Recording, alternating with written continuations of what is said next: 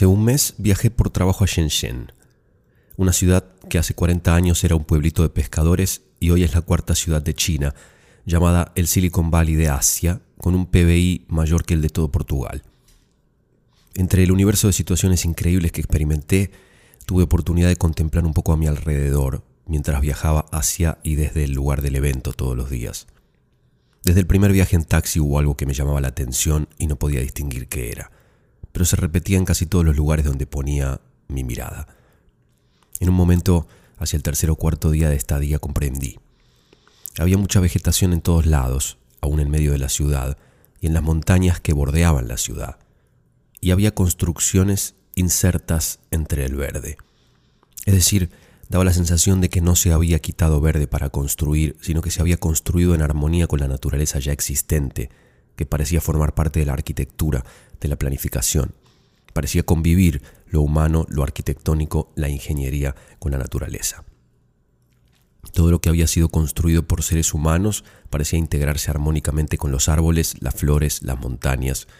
No se sentía que el equilibrio se había roto, no se sentía que había sucedido una invasión brutal, una herida en el natural despliegue de lo vegetal entre lo constructivo. Recordé, entonces, que en el terreno de la esquina del proyecto en el que vivo y trabajo, hace un mes trajeron máquinas que tiraron abajo el 100% de las plantas y los árboles que lo ocupaban. En nuestro proyecto, en cambio, se quitaron los árboles a mano, uno por uno, justamente para no quitar ni un solo árbol de más de los estrictamente indispensables. Dentro de nuestro proyecto quedaron vivos y en compañía de la arquitectura muchos árboles que según los huéspedes brindan una sensación de ser parte, de convivencia, de no separación. En el terreno de la esquina mataron todo lo que existía para construir un edificio. En Shenzhen sentí que la naturaleza es poesía, la música visual del mundo, y que los seres humanos allí han respetado esa poesía y esa música al momento de planificar su prosa, su canción. Parece como si hubieran agregado más historias, danzas nuevas o nuevas interpretaciones sobre las canciones de siempre. Es como si, habiendo escuchado durante mucho tiempo las melodías y la poesía de la naturaleza, hubieran tomado esa poesía y esa música y hubieran seguido cantando. No necesitaron destruir las partituras ni anular los versos tradicionales, simplemente, como decía mi maestro René Laván, le agregaron lo suyo. Se dice que ya está todo inventado en el mundo y que el ser humano no puede crear nada, que hay un único creador o que existe la creación como una inteligencia total e infinita y que lo único a lo que puede aspirar el ser humano es a ser mensajero, puente, vehículo de la manifestación de esa inteligencia invisible. El ser humano, en su modo sagrado, puede ser co-creador, artífice, por lo tanto artista, de lo intangible a lo tangible. Alguien dice, todo lo que toca el ser humano lo arruina. Nunca la humanidad puede producir una belleza semejante a la naturaleza. Es una locura matar la naturaleza para construir edificios es que es imposible no manifestar. El mundo es y existe gracias a que lo invisible y lo emocional cobran vida y cobran forma. No existe posibilidad de un mundo sin expresión y sería muy chato y triste, pero sobre todo enfermo, un mundo estéril en el que lo único que se manifiesta es lo que de forma limitada se planifica. Es cierto, llega un momento en que parece no haber más espacio para la expresión, para la manifestación. La naturaleza no pide permiso, simplemente va por donde haya lugar.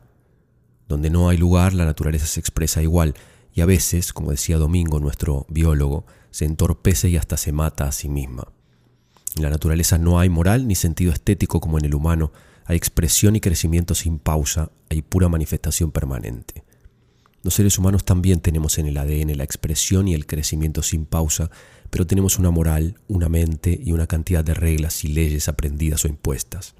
Tenemos miedo, tenemos pudores, culpas, vergüenzas que nos impiden simplemente manifestarnos tal cual lo necesitamos, deseamos o sentimos. Y también tenemos inteligencia, sensibilidad. El mundo se multiplica a cada instante.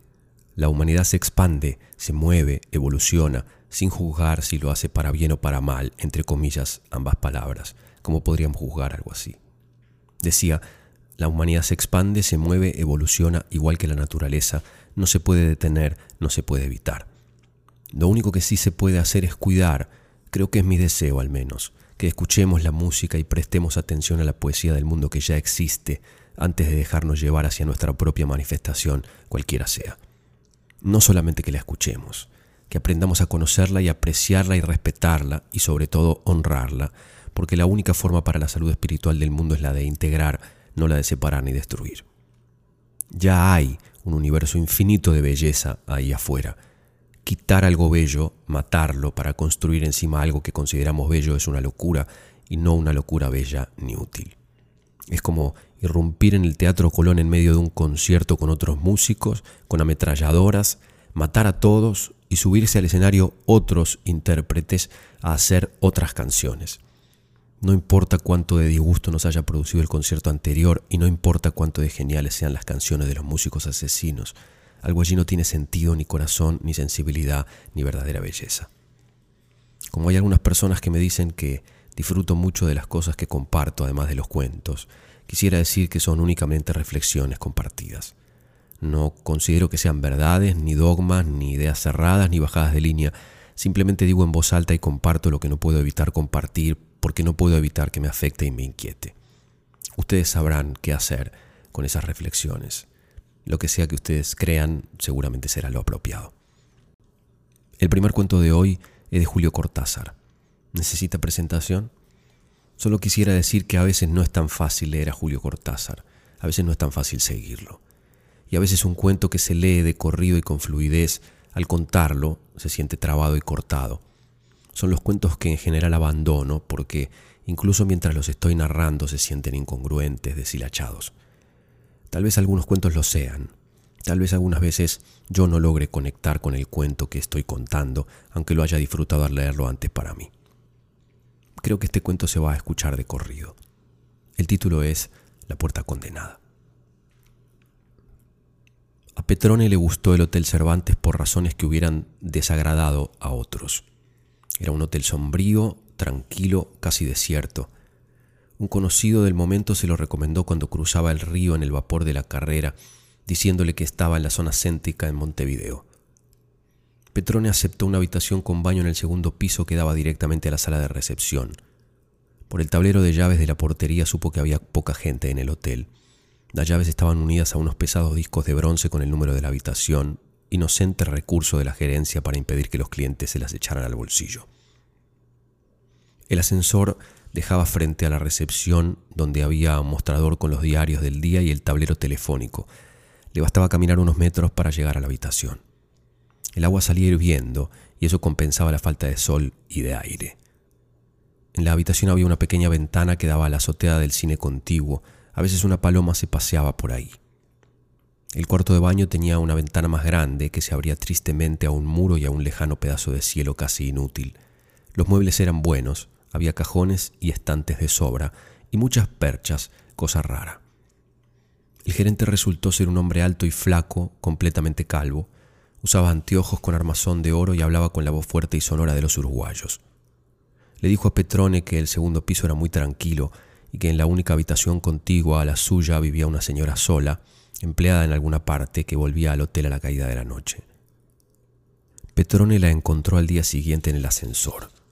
Se dio cuenta de que era ella por el número de la llave que tenía en la palma de la mano, como si ofreciera una enorme moneda de oro. El portero tomó la llave y la de Petrone para colgarlas en el tablero y se quedó hablando con la mujer sobre unas cartas. Petrone tuvo tiempo de ver que era todavía joven, insignificante y que se vestía mal, como todas las orientales. El contrato con los fabricantes de mosaicos llevaría más o menos una semana, por la tarde Petrone acomodó la ropa en el armario, ordenó sus papeles en la mesa y después de bañarse salió a recorrer el centro mientras se hacía la hora de ir al escritorio de los socios. El día se pasó en conversaciones cortadas por un copetín en Positos y una cena en casa del socio principal. Cuando lo dejaron en el hotel era más de la una. Cansado, se acostó y se durmió enseguida. Al despertarse eran casi las nueve y en esos primeros minutos en que todavía quedan las obras de la noche y del sueño, pensó que en algún momento lo había fastidiado el llanto de una criatura. Antes de salir, charló con el empleado que atendía la recepción y que hablaba con acento alemán. Mientras se informaba sobre líneas de ómnibus y nombres de calles, mirando distraído la gran sala en cuyo extremo estaban las puertas de su habitación y la de la señora sola. Entre las dos puertas había un pedestal con una nefasta réplica de la Venus de Milo. Otra puerta, en la pared lateral, daba una salita con los infaltables sillones y revistas.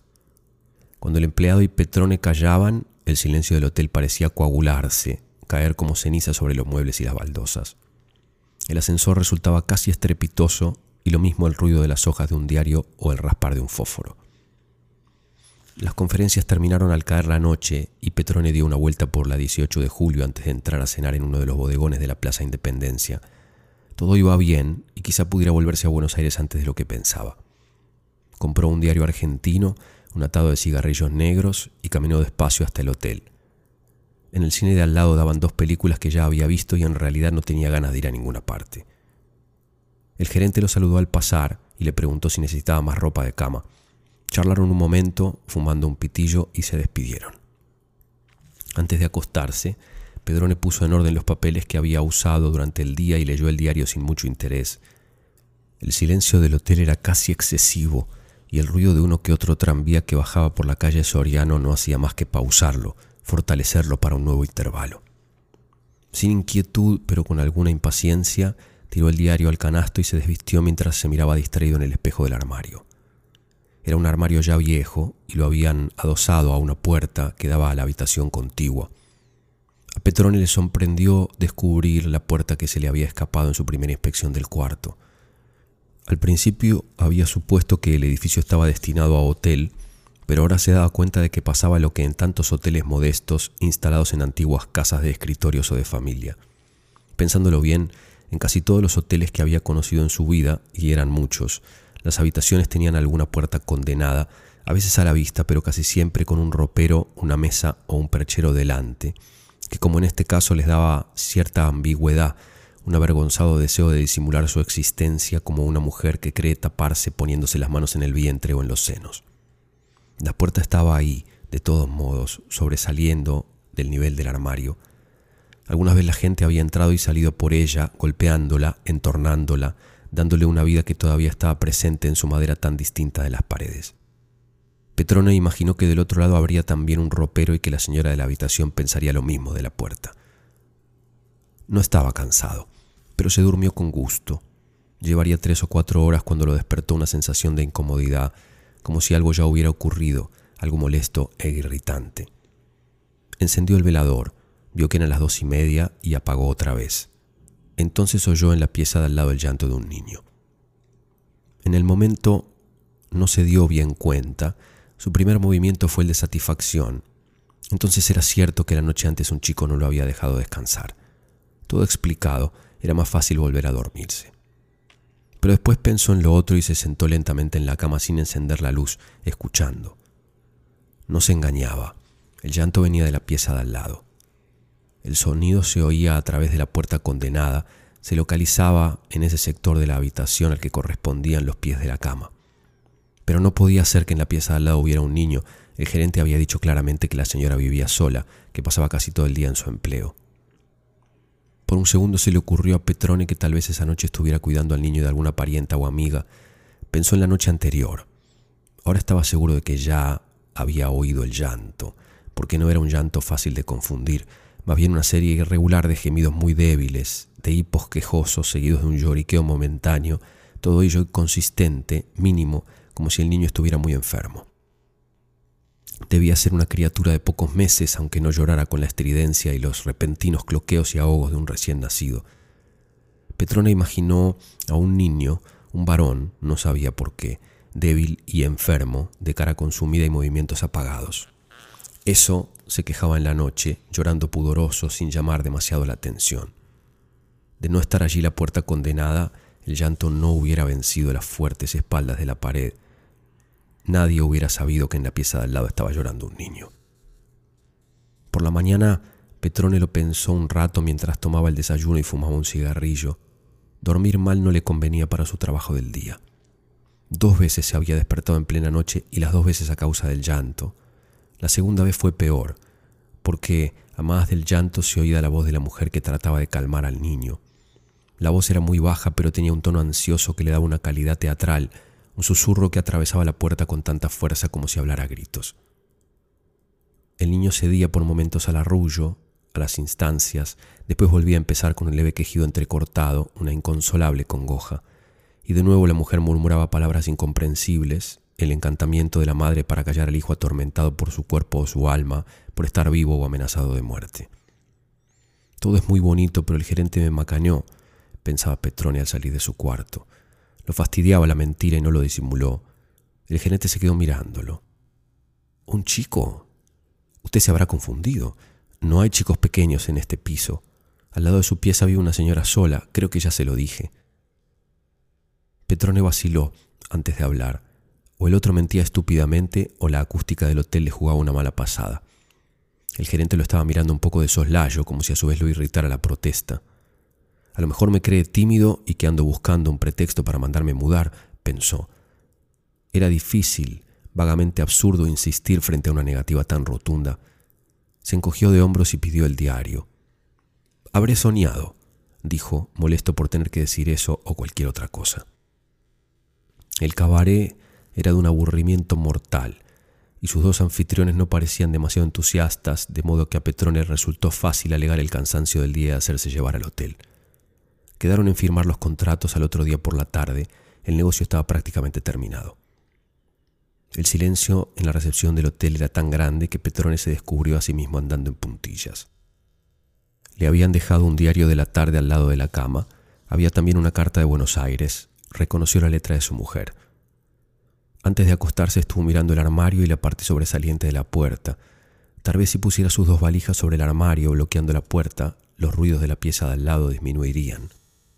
Como siempre a esa hora no se oía nada. El hotel dormía, las cosas y las gentes dormían. Pero a Petrone ya malhumorado se le ocurrió que era al revés y que todo estaba despierto, anhelosamente despierto en el centro del silencio. Su ansiedad inconfesada debía estarse comunicando a la casa, a las gentes de la casa, prestándoles una calidad de acecho, de vigilancia agazapada, montones de pavadas. Casi no lo tomó en serio cuando el llanto del niño lo trajo de vuelta a las tres de la mañana. Sentándose en la cama se preguntó si a lo mejor sería llamar al sereno para tener un testigo de que en esa pieza no se podría dormir.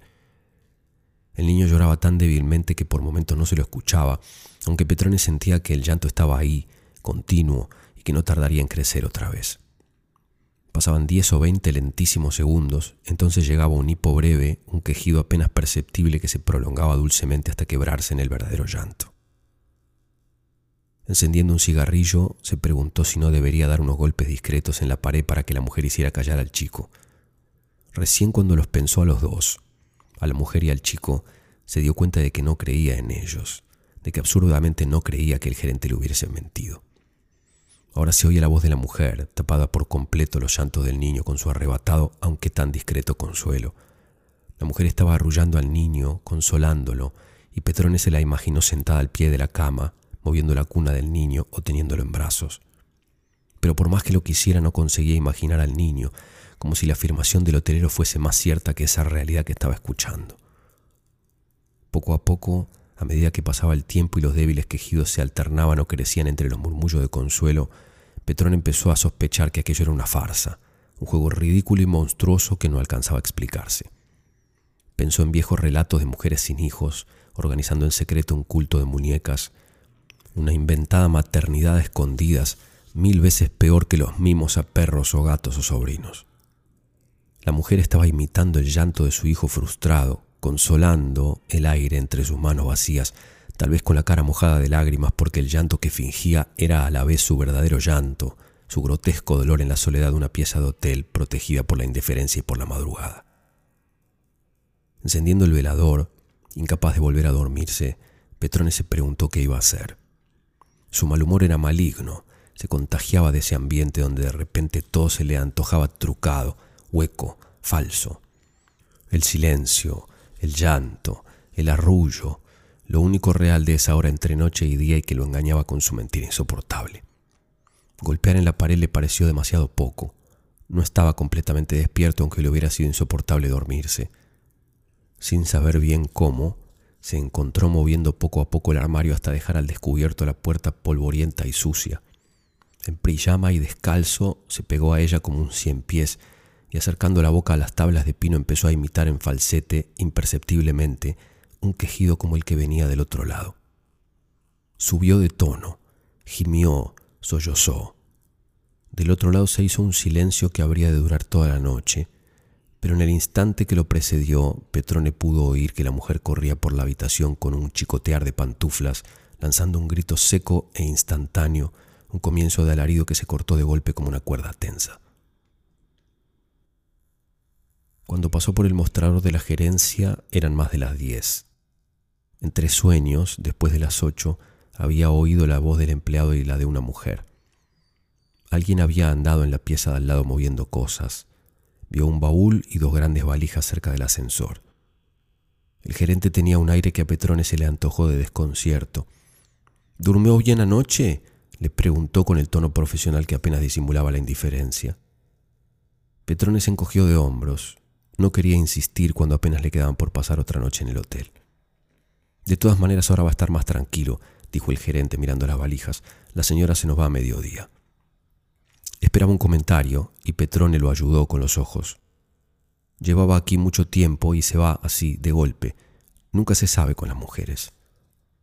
No, dijo Petrone. Nunca se sabe. En la calle se sintió mareado, con un mareo que no era físico.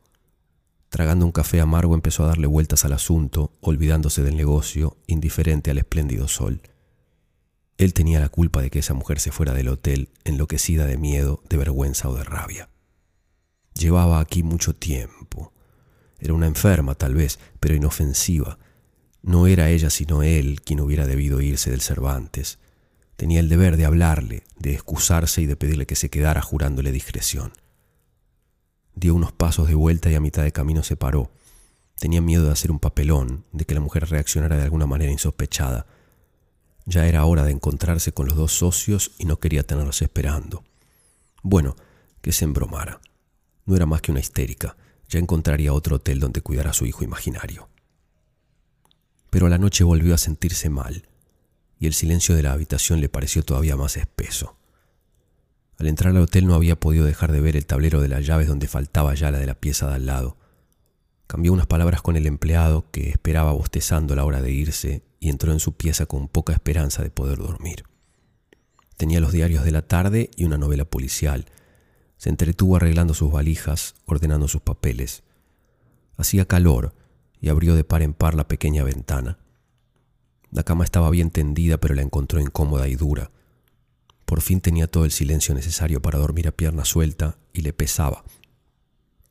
Dando vueltas y vueltas, se sintió como vencido por ese silencio que había reclamado con astucia y que le devolvían entero y vengativo. Irónicamente pensó que extrañaba el llanto del niño, que esa calma perfecta no le bastaba para dormir y todavía menos para estar despierto.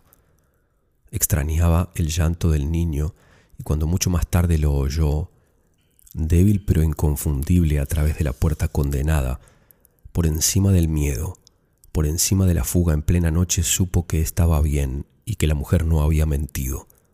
No se había mentido al arrullar al niño, al querer que el niño se callara para que ellos pudieran dormirse. De Julio Cortázar.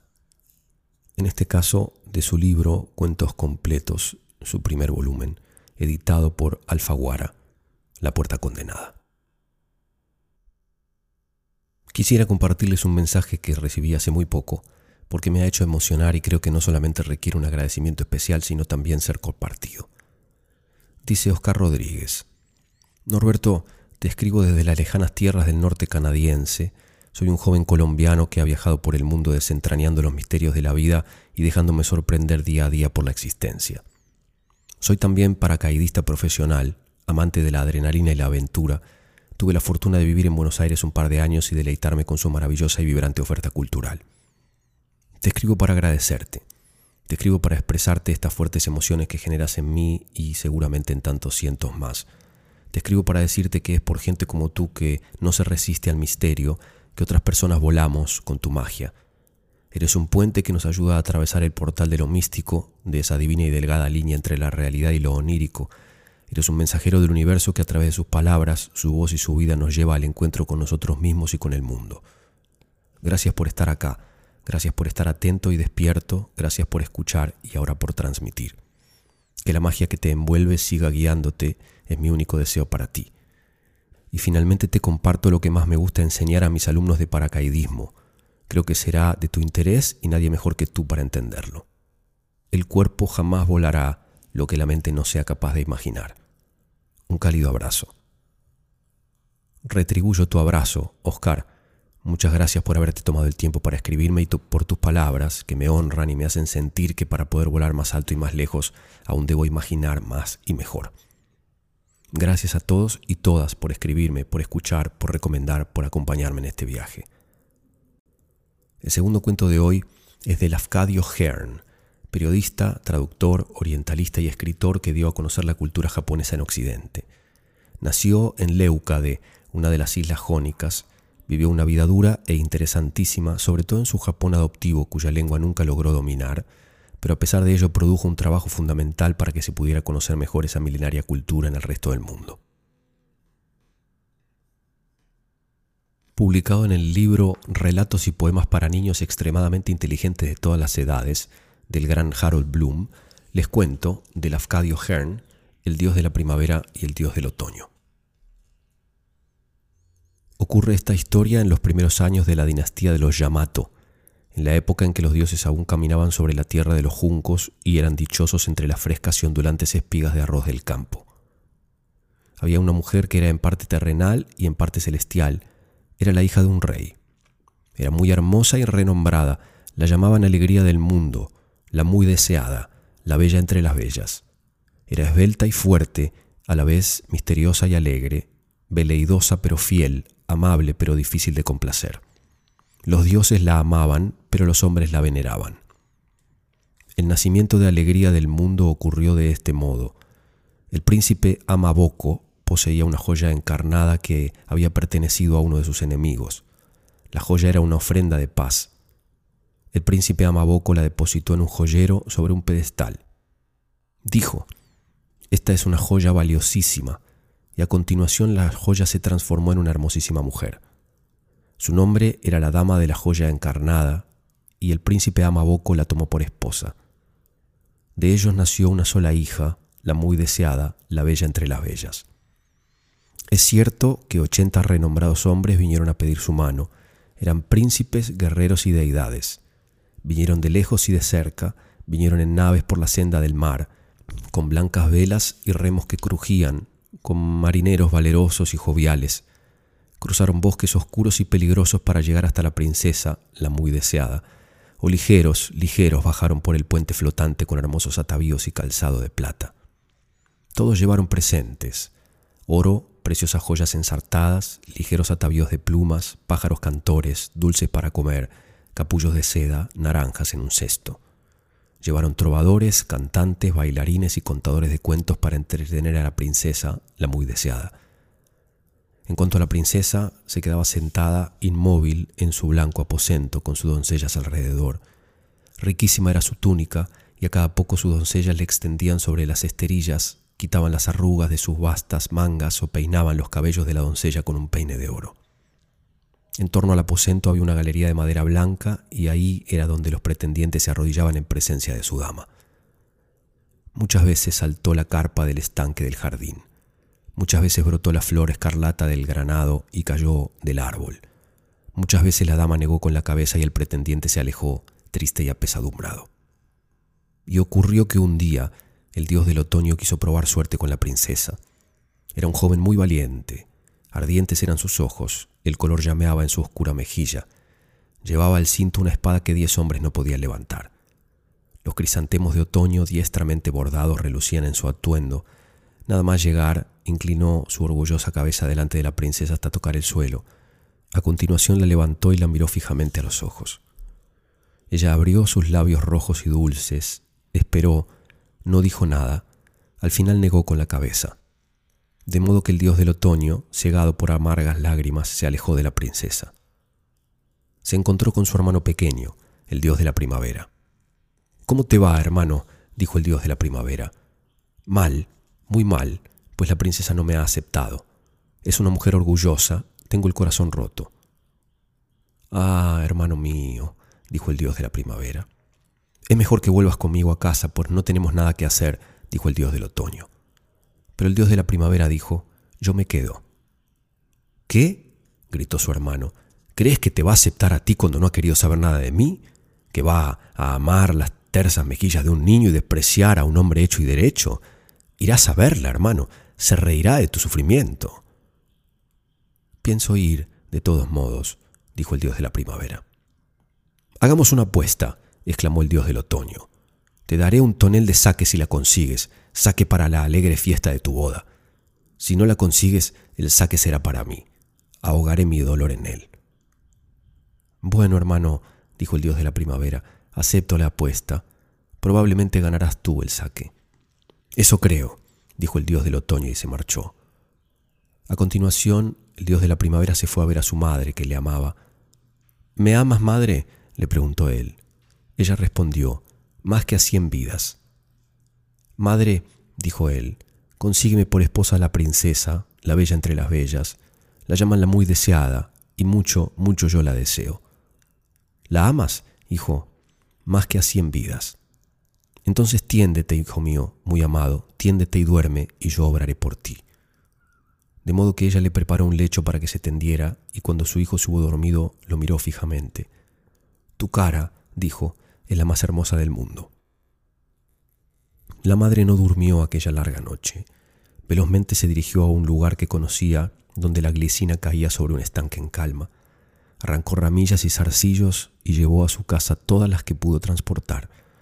La glicina era blanca y púrpura, y habéis de saber que la flor aún no se había abierto, sino que estaba oculta en el capullo. Con ella, haciendo uso de su magia, tejió una túnica. También hizo unas sandalias y un arco y flechas. Por la mañana despertó al dios de la primavera. Vamos, hijo mío, dijo, deja que te ponga esta túnica. El dios de la primavera se frotó los ojos. Un atuendo sobrio para ir a cortejar, dijo, pero hizo lo que su madre le pedía, y se calzó las sandalias y a su espalda colgó el arco y el carcaj con las flechas. ¿Todo irá bien, madre? preguntó. Todo irá bien, querido, le respondió ella. Y así fue como el dios de la primavera llegó ante la bella entre bellas, y una de las doncellas se rió y dijo, Fijaos, señora, hoy viene a haceros la corte un muchachito poco agraciado vestido de un sobrio gris. Pero la bella entre bellas alzó la mirada y contempló al dios de la primavera, y en el mismo momento la glicina con que iba ataviado comenzó a florecer. El joven quedó perfumado, vestido de blanco y púrpura de pies a cabeza, la princesa se alzó de sus esterillas blancas. Señor, dijo, soy vuestra si me queréis. De la mano fueron los dos a ver a la madre del dios de la primavera. Ay, madre mía, dijo éste, ¿qué voy a hacer ahora? Mi hermano el dios del otoño está furioso conmigo. No quiere darme el saque que le gané en la apuesta. Mucha es su cólera. Quiere quitarnos la vida. Tranquilízate, hijo querido, dijo la madre, y no temas. La mujer tomó una caña hueca de bambú y en la parte hueca puso sal y piedras, y cuando hubo envuelto la caña con hojas, la colgó sobre el humo del fuego. Dijo, las hojas verdes se marchitan y caen, lo mismo de hacer tú, mi primogénito, el dios del otoño. La piedra se hunde en el mar, y tú también te has de hundir. Debes hundirte, debes extinguirte. Y así acaba el cuento. Y todo el mundo sabe por qué la primavera es lozana, joven y alegre, y el otoño es lo más triste que hay. Del Afcadio Hearn, publicado en el libro de Harold Bloom, Relatos y poemas para niños extremadamente inteligentes de todas las edades. El cuento, El dios de la primavera y el dios del otoño. Les recuerdo la invitación a acompañarme a celebrar un año de este podcast el domingo 7 de julio a las 20 horas en Buenos Aires, en el Teatro Maipo Cabaret. Cuentos, mucha magia y espero que muchas risas y lágrimas en una noche mágica, un espectáculo en el que repaso historias queridas en un camino que llevo recorriendo casi toda mi vida, con algunas novedades y sorpresas. Las entradas se compran por plateanet.com o en la boletería del Teatro Maipo, Esmeralda 443, en pleno centro de la ciudad de Buenos Aires. El último cuento de hoy es de Isabel Allende, el libro, que conseguí hace muy poco gracias al excelente stock y servicio de la librería Cafebrería, le llaman ellos el péndulo, lleva por título Afrodita, cuentos, recetas y otros afrodisíacos. Es un libro que combina la ficción con la realidad, como casi todos los escritos del mundo, sean del rubro que sean, del autor que sean. Pero en el caso de Isabel Allende, cualquier cosa que escribe es una invitación a recordar que tenemos alas, a desplegarlas y a volar con ella a cualquier mundo que elija pintar para nosotros. Porque todos los mundos que nos pinta son obras de arte. El título de este relato es El harén. Aunque parezca inimaginable, hubo un tiempo anterior a la televisión. Nací en esa época. Me crié jugando a las casitas con muñecas de trapo y leyendo todo lo que caía en mis manos, especialmente folletines por entregas que mi abuelo abominaba, pero de alguna manera entraban de contrabando a la casa. Así leí novelas clásicas e innumerables historias románticas, la mayoría situadas en épocas pasadas y sitios exóticos. La única que dejó huella en mi memoria fue la tragedia de un noble inglés a quien piratas turcos del Mediterráneo le robaron la novia. El autor se debe haber inspirado en Aimé de Ribéry, una muchacha francesa, prima de Josefina Bonaparte, raptada por piratas levantinos en alta mar y vendida como esclava en el harén del sultán Abdul Hamid I a fines del siglo XVIII. Después de muchas aventuras, el héroe de mi folletín descubrió que su amada había sido comprada para el serallo del sultán y decidió rescatarla con la complicidad de un comerciante judío quien gozaba de acceso al patio del palacio para ofrecer sus riquísimas telas, aunque siempre estrechamente vigilado y separado de las mujeres por biombos y cortinas. El noble inglés se afeitó la barba y se vistió de odalisca. Un capítulo completo estaba dedicado a la descripción de babuchas recamadas de perlas, cinturón de oro, pantalones de seda, chaleco de brocado, velos y joyas, y contoneando las caderas como una sensual doncella y cubriéndose pudoroso la cara con un velo, logró engañar al gran eunuco negro, máxima autoridad del harén. Una vez dentro del gineceo, otro largo capítulo sobre las fastuosas habitaciones, las mujeres, los baños y jardines, encontró a su novia justo a tiempo para impedir que fuera conducida al lecho del depravado sultán, y ambos escaparon saltando murallas y burlando genízaros, proeza que habría sido imposible en la vida real, pero que me inició en el vicio sin retorno de la exageración y la aventura. ¿Qué hombre no ha tenido una fantasía de poseer un harén? ¿Y qué mujer con dos dedos de frente no lo considera su peor pesadilla? Digo esto desde la perspectiva de mi edad madura, porque a los 18 años, cuando trabajaba copiando estadísticas forestales, solía soñar con ser la cuarta esposa de un árabe millonario que apreciara mi trasero y me permitiera pasar la vida comiendo chocolates y leyendo novelas el feminismo me salvó de las trampas de la imaginación. Grandes pintores como Ingres y Delacroix idealizaron en sus telas la belleza exótica y secreta de esas mujeres recluidas como aves de lujo en jaulas de oro, cuyo único destino era satisfacer los caprichos de un amo y darle hijos varones. A mediados del siglo pasado, cuando se abrieron rutas fáciles hacia el norte de África y Asia, muchos viajeros regresaron a Europa con cuentos fabulosos que originaron una verdadera obsesión orientalista en la literatura, las artes y la moda. Tanto atrapó la imaginación varonil la idea del harén, que más de un caballero con medios económicos intentó comprar esclavas circasianas y llevarlas a Londres o París para iniciar su propia forma de poligamia. El gineceo o harén, del árabe prohibido o protegido, donde las mujeres vivían aisladas física y espiritualmente a cargo de eunucos, ha existido a lo largo de la historia en muchos sitios especialmente en China, India y países árabes. Pero el mejor ejemplo fue el gran serallo del sultán de Turquía, que llegó a tener más de 2.000 personas entre sus murallas. Cuando las puertas selladas de aquel suntuoso palacio fueron finalmente abiertas en 1909, a raíz de cambios políticos en ese país, el mundo se enteró que allí habían vivido miles y miles de mujeres durante más de 400 años. De ellas no quedó registro, nadie supo sus orígenes ni guardó memoria de sus muertes, es como si jamás hubieran existido. Alev Little Cloutier, en su apasionante libro Harem, The World Behind the Veil, explica que el harem es el resultado de varias tradiciones culturales y religiosas. Según judíos y cristianos, Dios creó al hombre a su propia imagen espiritual, pero la mujer es carne y tentación, un animal dominado por la sensualidad que solo puede elevarse a través de un marido. En el sistema patriarcal, los hombres tienen la libertad sexual que niegan a las mujeres. El Islam impuso la más estricta separación entre ambos sexos, convirtió a la mujer en prisionera con el argumento de que no se puede confiar en ella, es seductora y promiscua por naturaleza. De este modo se culpa a ella de la lujuria que lo caracteriza a él. El harén no se creó para proteger a las mujeres, como se ha dicho, sino para preservar la moral de los hombres. Un musulmán puede tener cuatro esposas legítimas y un número ilimitado de concubinas, según sea su fortuna. La fabulosa riqueza y el poder de sultán de Turquía se reflejaban en el gran serallo. En el harén reinaba la madre del sultán y luego seguían las esposas, las favoritas y finalmente las odaliscas o sirvientas.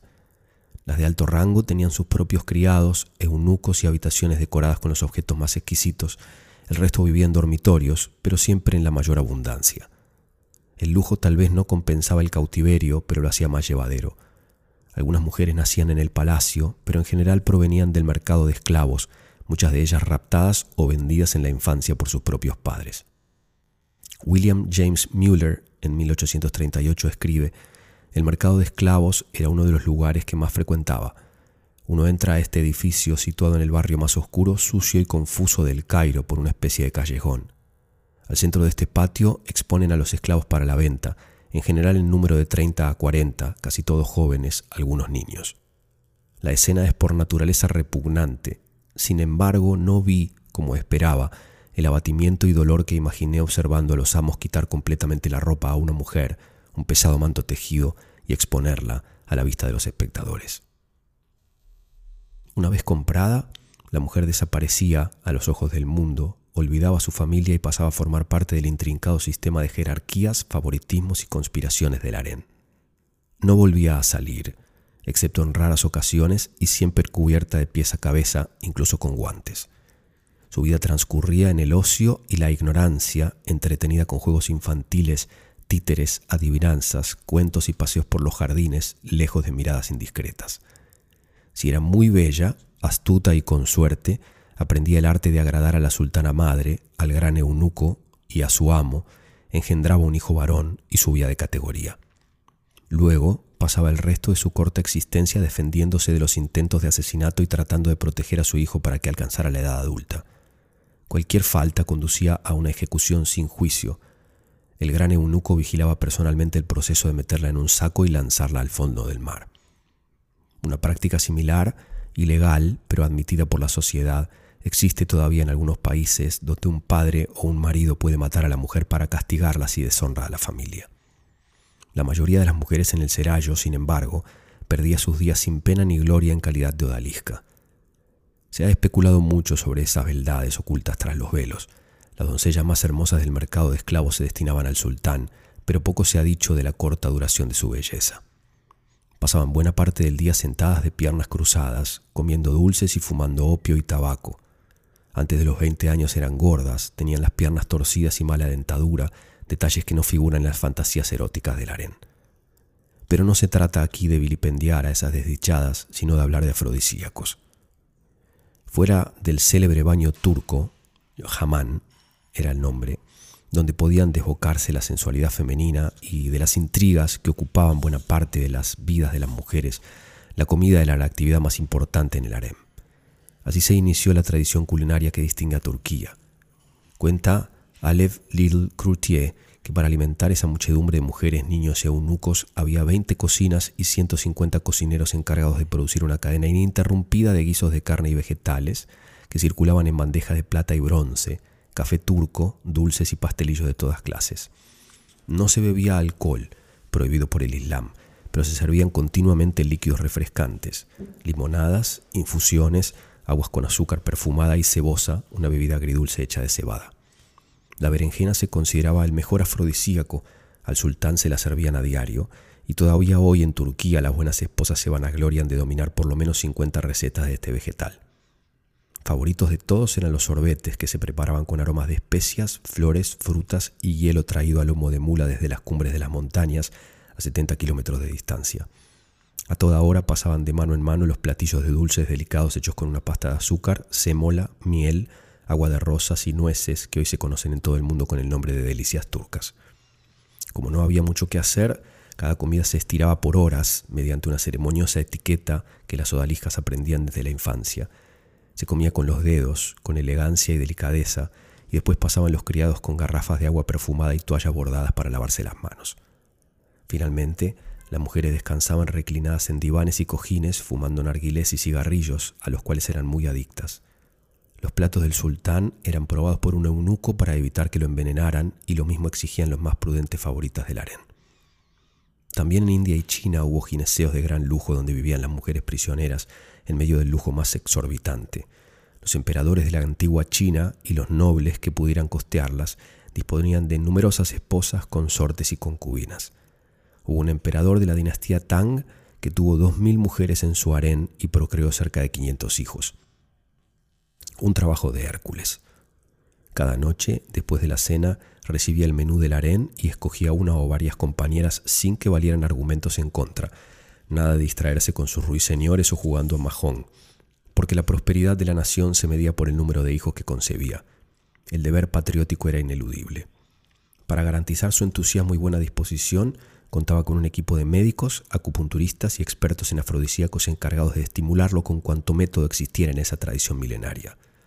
La comida era un componente esencial, no solo los ingredientes, sino las combinaciones que aumentaban la potencia viril.